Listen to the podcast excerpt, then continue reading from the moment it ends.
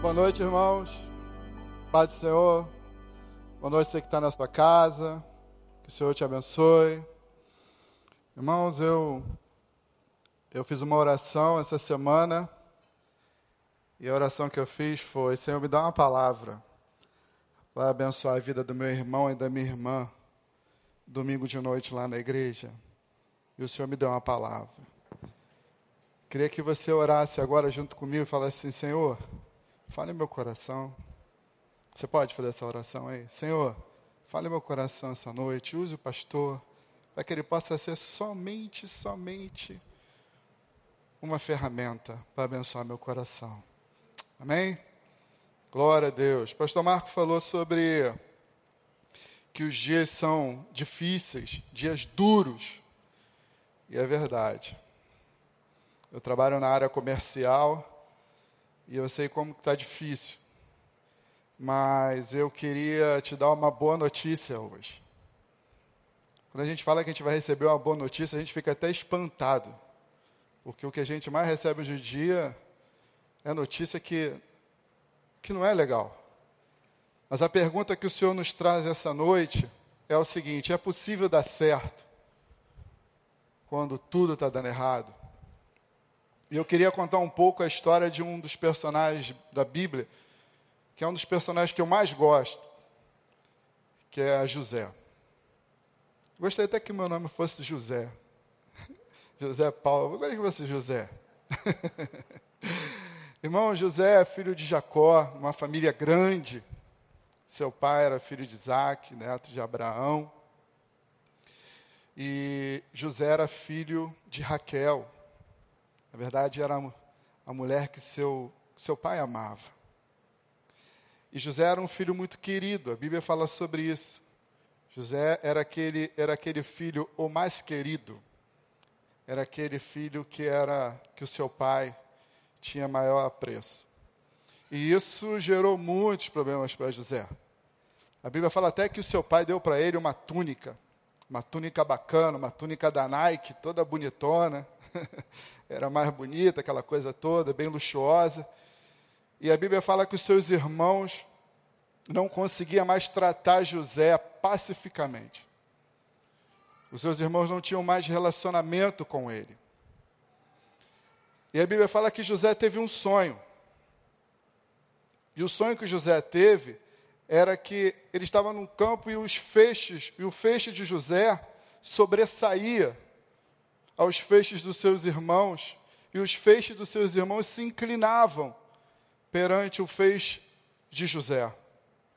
E isso gerou ainda mais aborrecimento para ele. Ele era um menino.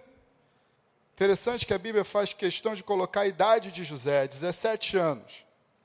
Hoje, quando a gente olha para um menino de 17 anos, é um rapaz.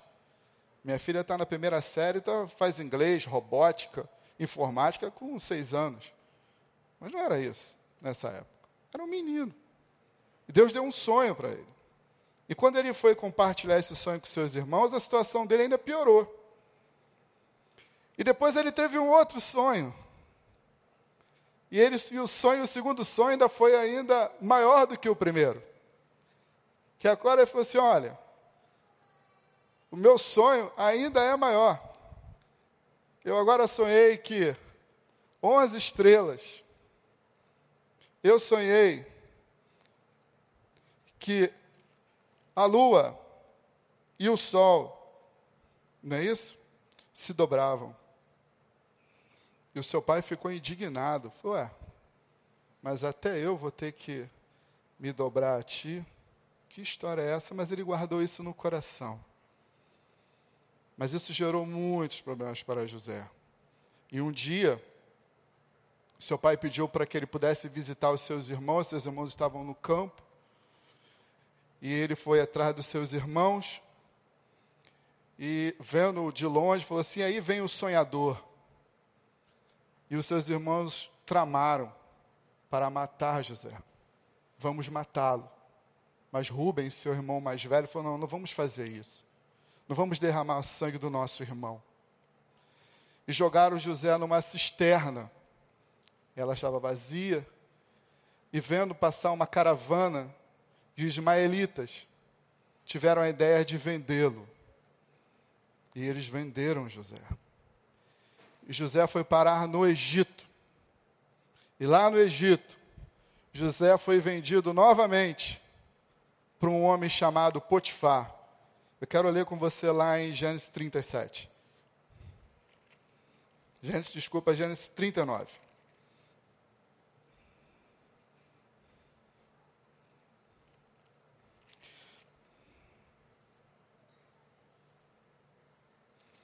Vamos lá? José foi levado ao Egito. E Potifar, oficial do faraó, capitão da guarda, o egípcio comprou dos ismaelitas o que havia levado para lá. Mas o Senhor estava com José, e ele tornou-se próspero, e passou a morar na casa do seu senhor, o egípcio.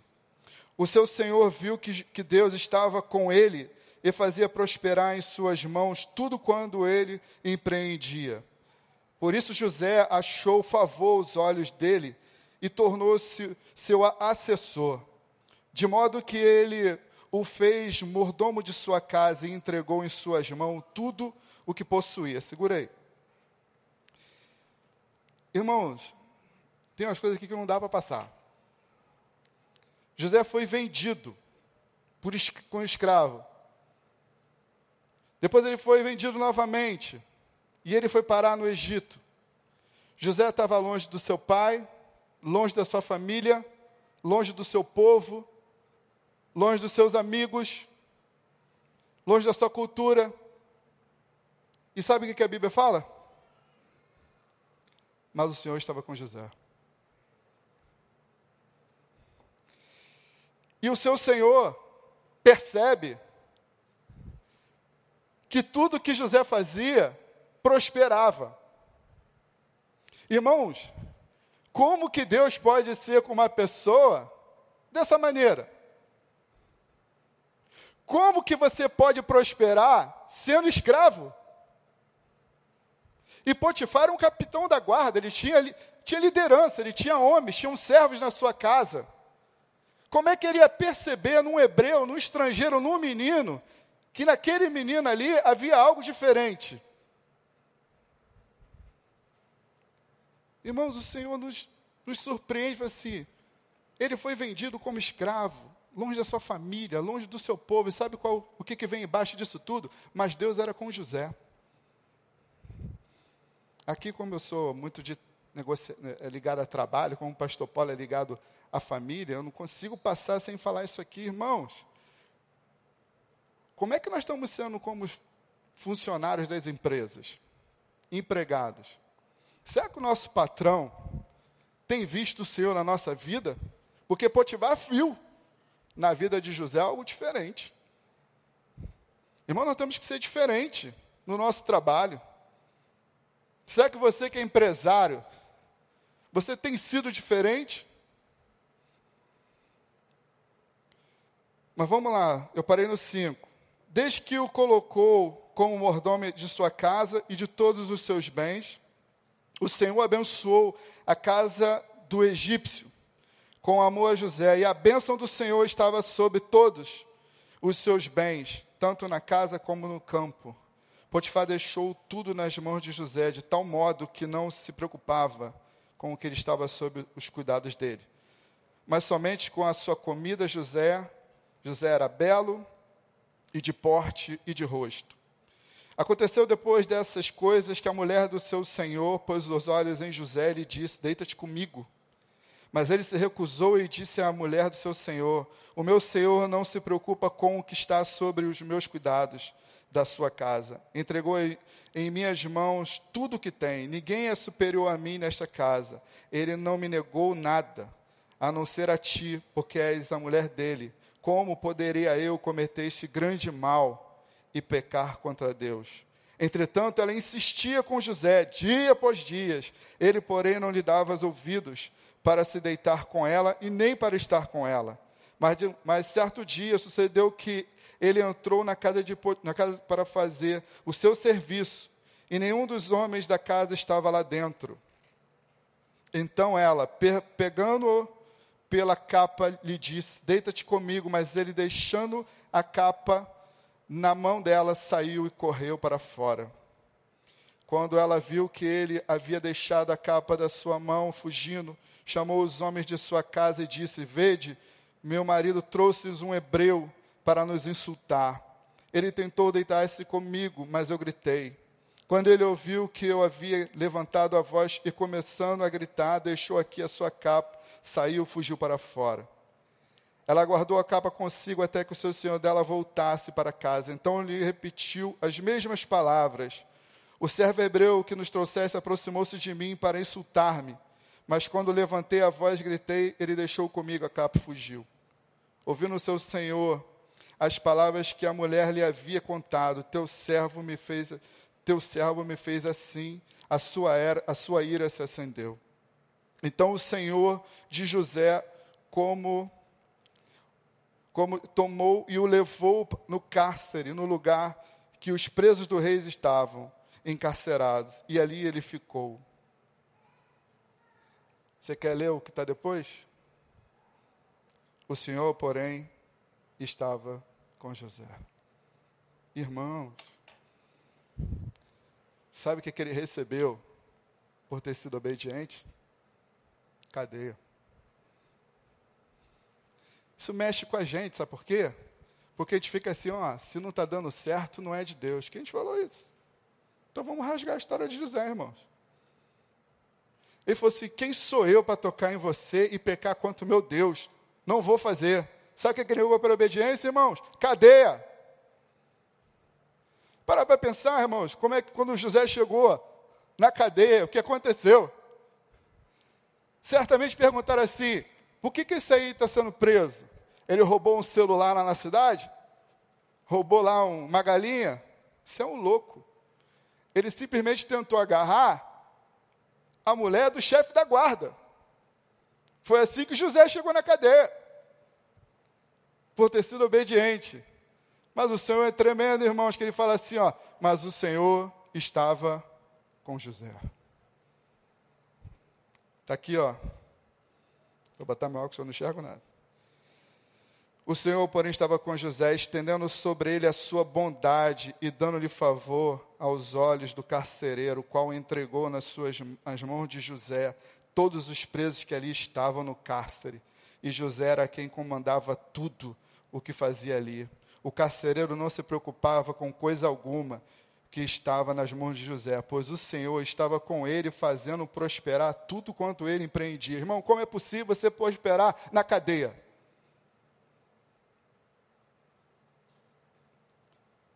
Quando começou o culto, Miquel cantou alguns louvores que tem tudo a ver com, esse, com a mensagem. Irmãos, eu queria falar para você, não abra mão daquilo que te prometeu pela realidade que você está vivendo. Não abra mão. Você pode não estar enxergando nada. Cada vez fica mais distante o seu sonho. Cada vez fica mais distante a sua promessa. Mas não abra mão daquilo que o Senhor te prometeu. Porque Ele é contigo. Porque a Bíblia nos confronta com a realidade, irmãos. A Bíblia fala que José foi vendido como escravo, estava na casa de Potifar, longe de todo mundo. E a Bíblia fala assim: mas Deus era com ele. Daqui a pouco, José nega se deitar com a esposa do seu patrão, permanece fiel, não peca. E ele vai preso, está no cárcere. E a Bíblia fala assim, ó, e Deus era com José, e ele prosperava ali. Irmãos, o Senhor pode fazer você prosperar aonde você está, independentemente de qualquer que seja a realidade. Você pode tomar posse disso? Porque a gente fica pensando, não, eu vou. Quando eu estiver numa empresa grande, aí eu vou Irmão, o Senhor pode prosperar aonde você estiver. O que você precisa é da bênção. O que você precisa é crer. O que você precisa é não abrir mão daquilo que ele te prometeu. E José fica ali. O que acontece, irmãos? Vai preso um copeiro e vai preso um padeiro. Esses dois personagens, eles têm um sonho. E eles ficam angustiados lá na prisão. E José vai interpretar os sonhos dele. Fala assim: ó, você vai ser restituído ao seu, ao seu cargo e você vai morrer. E vai exatamente isso que acontece. Interessante, irmãos, que lá no, no versículo 41, a Bíblia fala assim, que a Bíblia fala, tem detalhes interessantes, ela fala assim, ó, e passando dois anos inteiros, José estava na cadeia. José estava na cadeia por não ter pecado. A Bíblia fala que Faraó teve um sonho. Um sonho com sete vacas gordas, bonitas. E depois vinha sete vacas magras e feias. Depois ele sonhou que vinha uma espiga de milho, bonita, cheia. E depois tinha uma espiga de milho, feia, murcha, miúda. E ele chama os adivinhadores, ele chama os sábios do Egito, e ninguém consegue interpretar. Aí, o copeiro se lembra de José. Ó, oh, tem um cara lá na prisão que interpretou o meu sonho. E o sonho do padeiro, o negócio funcionou. Chama. Chama ele que eu quero conversar com ele. E aí, José chega lá. Dá um banho no José, troca a sua roupa, que está lá em Gênesis 41, se você quiser acompanhar comigo. Anota aí. 41, 33. Está assim, ó. Portanto, tá vendo aí comigo? Portanto, que Faraó entre agora um homem. Ele fala assim, ó. Portanto, quando ele, quando ele, ele interpreta o sonho de Faraó, ele não só interpreta o sonho de Faraó, ele fala para Faraó o que, que ele tinha que fazer. Ele fala: ó, essa vaca, essa vaca gorda são sete anos essa vaca gorda e essa espiga grande de milho são sete anos de fartura. É um sonho só. Mas essas vacas magras e essa espiga miúda são sete anos de fome. E a fome vai ser tão, tão violenta que nós vamos esquecer os sete anos de abundância. Mas tem um jeito aí. Ele fala assim: ó, Faraó, encontre agora um homem de discernimento e sabedoria e o ponha sobre a terra. O faraó deve fazer assim: nomeie administradores sobre a terra que tomem a quinta parte dos produtos da terra do Egito, nos sete anos de fartura. Ajuntem todos os mandimentos desses bons anos que virão e estoquem trigo sob a supervisão do faraó, para mantimento das, nas cidades e armazene. Assim, o mantimento servirá de provisão para a terra nos sete anos de fome que haverá na terra do Egito, para que a terra não pereça de fome. Esse conselho foi bom aos olhos do Faraó e aos olhos de todos os seus subordinados. Então o Faraó perguntou aos seus subordinados: Poderíamos achar um homem como este, em que esteja o Espírito de Deus? Depois Faraó disse a José: Visto que Deus te revelou tudo isso, ninguém há que tenha discernimento e sabedoria como tu.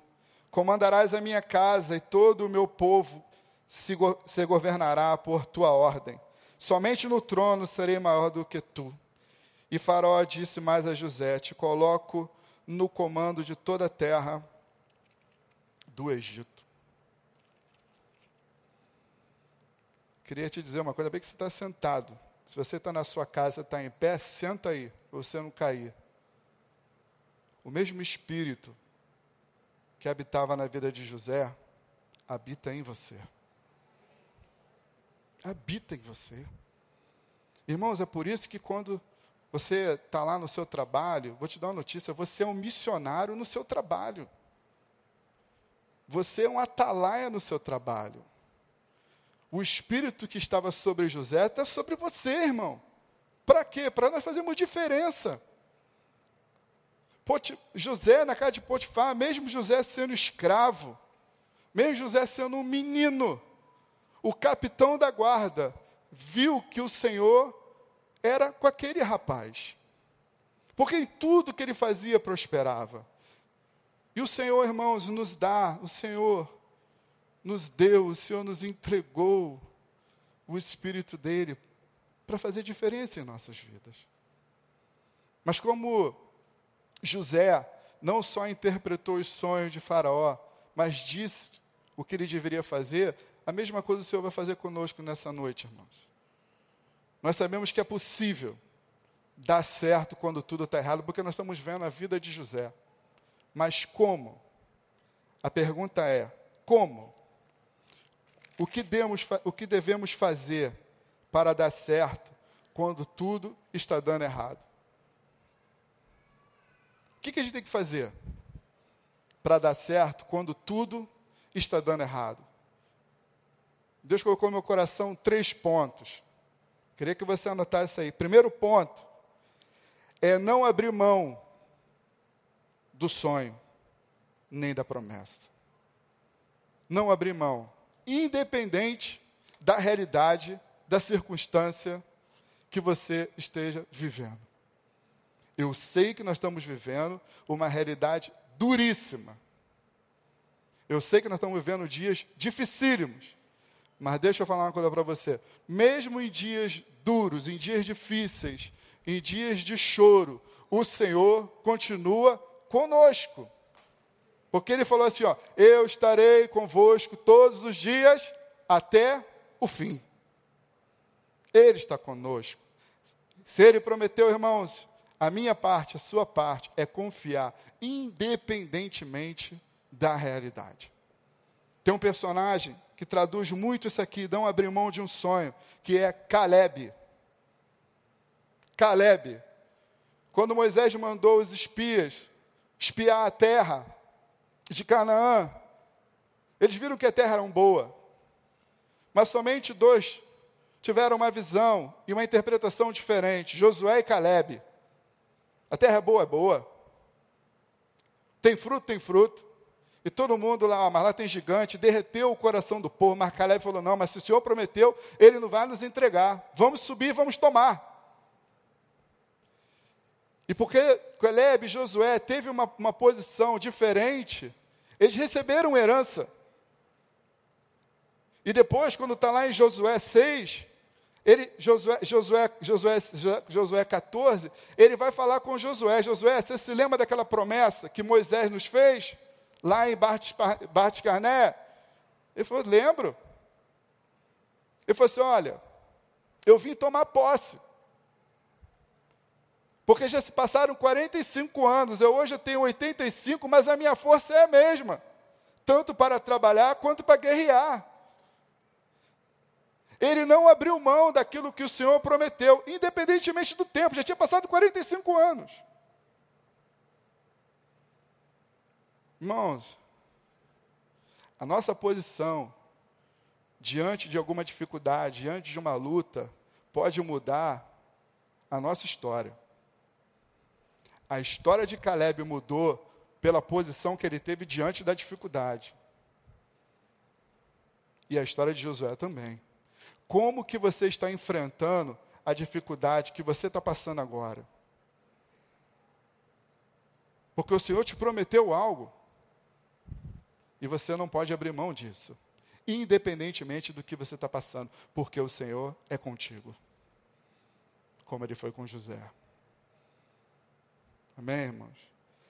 Outra coisa, anota aí, permanecer fiel, independentemente da realidade. Temos que permanecer fiel. José tinha tudo para dar um, como a gente fala aqui, dar um bico no balde. Pô, me enganou, pô. Me deu um sonho que meu feixe ia sobressair dos meus irmãos. O que, que eu ganhei? Escravidão. Fui lá, não quis me contaminar, não quis pecar. O que, que eu ganhei? Prisão. Vou chutar o balde. Fui enganado. Mas José, mas José permaneceu fiel, independentemente do que estava acontecendo. Porque ele sabia que aquilo que o Senhor prometeu de alguma forma, ia se cumprir. Quando a gente lê aqui, permanecer fiel, um personagem que veio na minha cabeça foi Daniel. Quando lá em Daniel 1, 8, ele fala assim: ó, Daniel decidiu em não se contaminar. Está lá na sua Bíblia escrito isso. Daniel decidiu não se contaminar. O rei fez um decreto que não podia adorar, não podia não podia você invocar nenhum Deus. Mas Daniel estava lá, ó, orando. Sabe o que, que Daniel ganhou? Por ter decidido não, não se contaminar? A cova com os leões. Ah, mas os leões não fizeram nada a Daniel. Eu sei, mas ele teve que entrar na cova. Quer entrar na cova para você ver se, se o leão vai ou não? Mas ele entrou. Sabe por quê? Porque decidiu não se contaminar. Irmão, quando a gente decide não se contaminar com esse mundo, a gente vai enfrentar algumas covas de leão. Mas fique firme, porque aquele que te prometeu é fiel para cumprir na sua vida. Irmãos, eu quero que você tome a decisão, decida não se contaminar. Eu não sei como é que é o seu trabalho. Aqui, aqui no trabalho, todo mundo faz coisa errada. Decida a não fazer nada errado. Decida andar reto. Ih, mas pô, mas quem é reto não vai para. Meu irmão, não olhe para o homem. Olhe para aquele que te chamou. Permaneça fiel, porque quem vai te honrar é o Senhor. Por mais que você não veja, por mais que você não entenda, por mais que você não compreenda, por mais que você veja você andando para trás, permaneça fiel. Por mais que nos olhos humanos seu sonho, a sua promessa cada vez fique mais difícil, mais improvável, mais impossível de acontecer. O sonho de José também. Quando José teve um sonho, era possível. Por que, que era possível? Ele era o filho mais amado. Falou, pô, meu pai vai morrer, vai me deixar aqui como chefe, vou ficar na boa. Era possível. Mas com o tempo, de forma humana, o sonho de José se tornava cada dia mais impossível de acontecer. Como é que meus irmãos vão se dobrar perante a mim se eu estou agora como escravo no Egito? Só se distanciando. Como é que meus irmãos e meu, meu pai vai se dobrar perante a mim se eu estou numa cadeia? O sonho dele, cada, cada vez que passava, cada tempo, se tornava impossível de acontecer, mas, mas numa visão humana. Mas numa visão de Deus, o sonho dele estava se aproximando. Irmão, nós temos que pedir ao Senhor discernimento, para que a gente possa ter o um entendimento daquilo que o Senhor quer da minha e da sua vida. Senhor, me dê entendimento, para que eu possa compreender que luta é essa. Para que eu possa entender, Senhor, por que, que eu estou passando por isso para que eu possa, Senhor, não perder a visão do alvo, para que eu possa, Senhor, não, per não perder a visão da minha promessa, para que eu possa, Senhor, me permanecer fiel, independentemente da realidade que eu estou vivendo. Terceiro ponto, irmãos, que me chamou a atenção é: permita ser conduzido pelo Senhor. O que, que é isso, irmãos? Se sujeita. Deixa Deus te conduzir. Para com esse negócio de você querer fazer no teu braço, na tua força. Não é pela força que o homem prevalecerá. Não é. E uma passagem que eu, pego, que eu, que eu quero trazer para vocês é, é de Moisés, que está lá em Êxodo 33, ele falou, Senhor, se o Senhor não for conosco, eu não vou sair daqui, eu não vou sozinho. Sozinho eu não vou. Se o Senhor não vai, eu também não vou. Irmãos, muitas vezes nós estamos fechando o contrato, muitas vezes nós estamos decidindo por namoros, muitas vezes nós estamos decidindo até por casamento, por decisões, sem orientação de Deus, mas de forma humana. E a gente sabe o que, que acontece. E às vezes o Senhor fala conosco: Ó, oh, não faz, não faz. O Senhor nos mostra, não faz que o negócio vai ficar feio. Não, eu vou. E a gente sofre por isso. E isso atrapalha. Isso faz você ficar 40 anos no deserto. Porque muitas vezes, irmão, nós queremos fazer a nossa vontade. Permita ser conduzido pelo Senhor. Primeiro ponto, não abra mão do seu sonho. Não abra mão da promessa, independentemente de onde você esteja.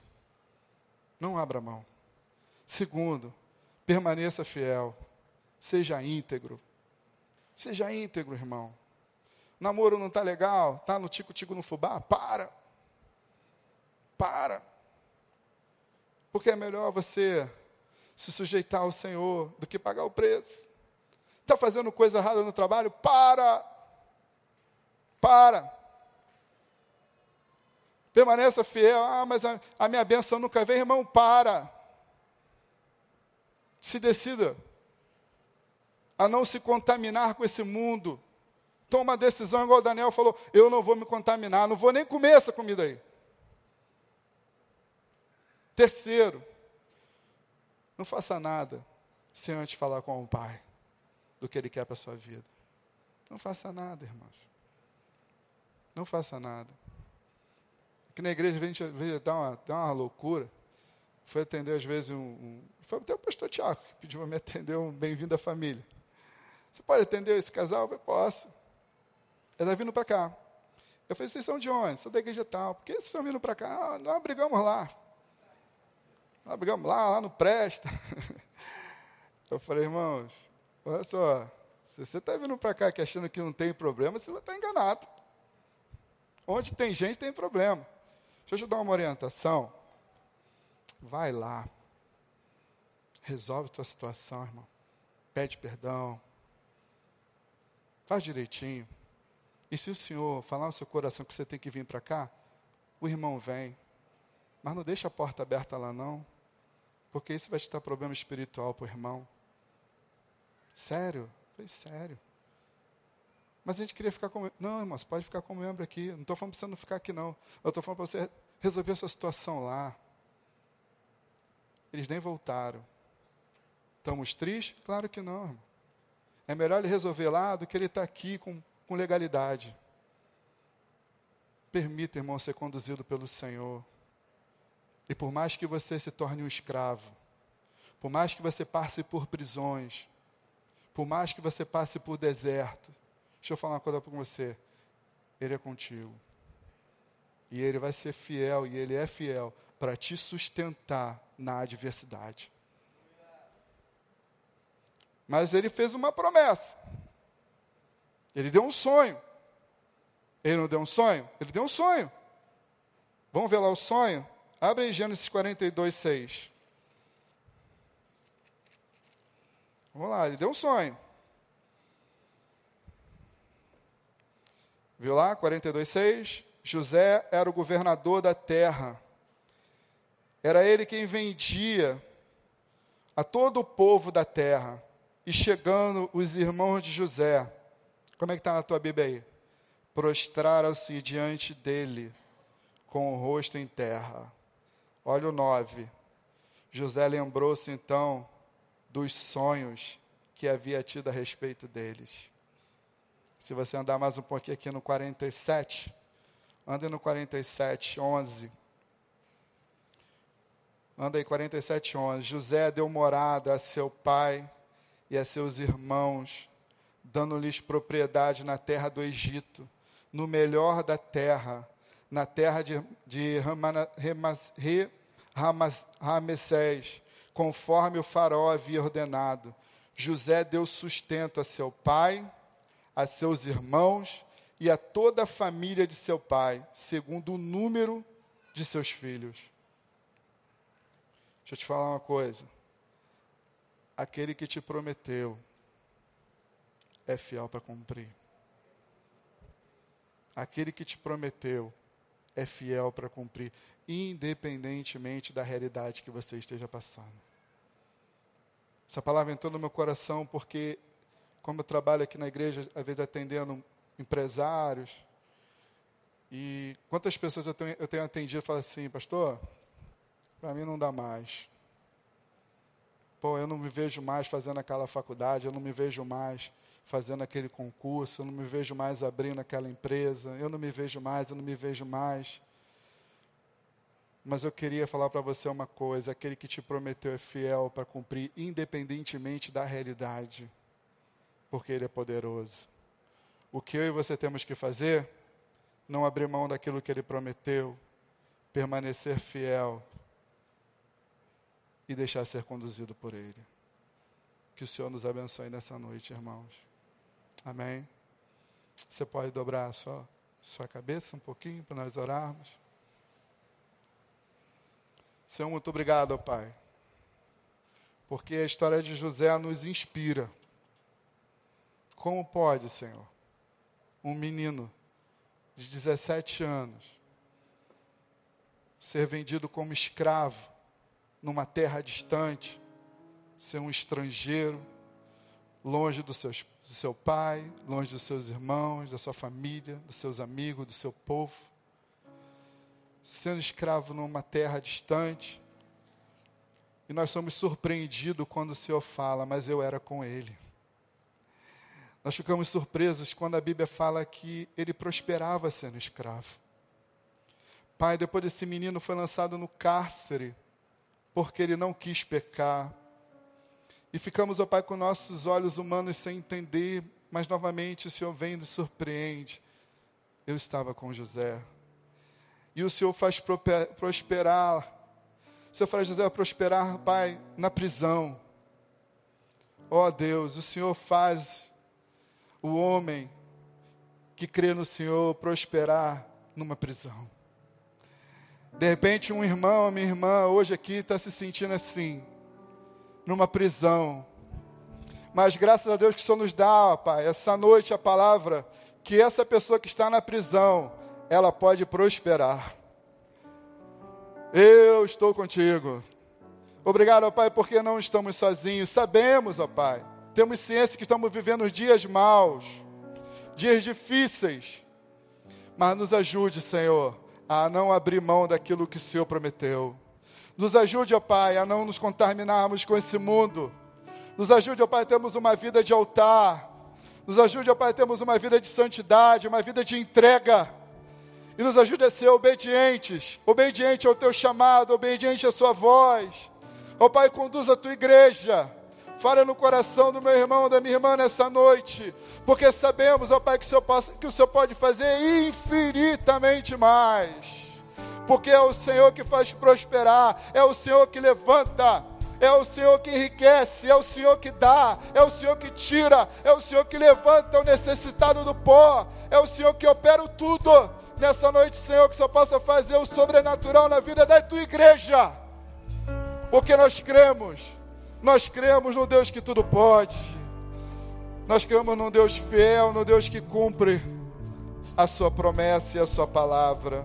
Muito obrigado, Pai, porque saímos dessa noite aqui certos que independentemente da luta, do que estamos vivendo, o Senhor é fiel e poderoso para cumprir em nós tudo aquilo que um dia o Senhor nos entregou, em nome de Jesus. Você pode ficar de pé? Vamos cantar ao Senhor confiados na promessa que Ele tem para nós. Liga sua voz e cante.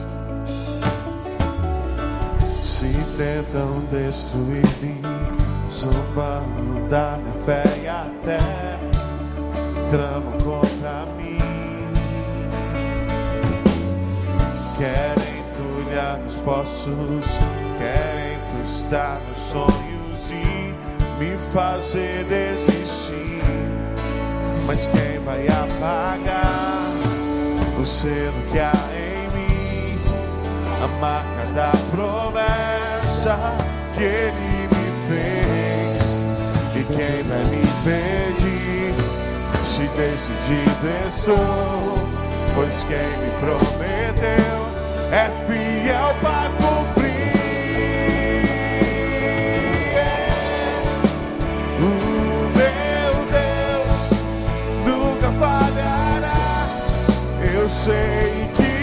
que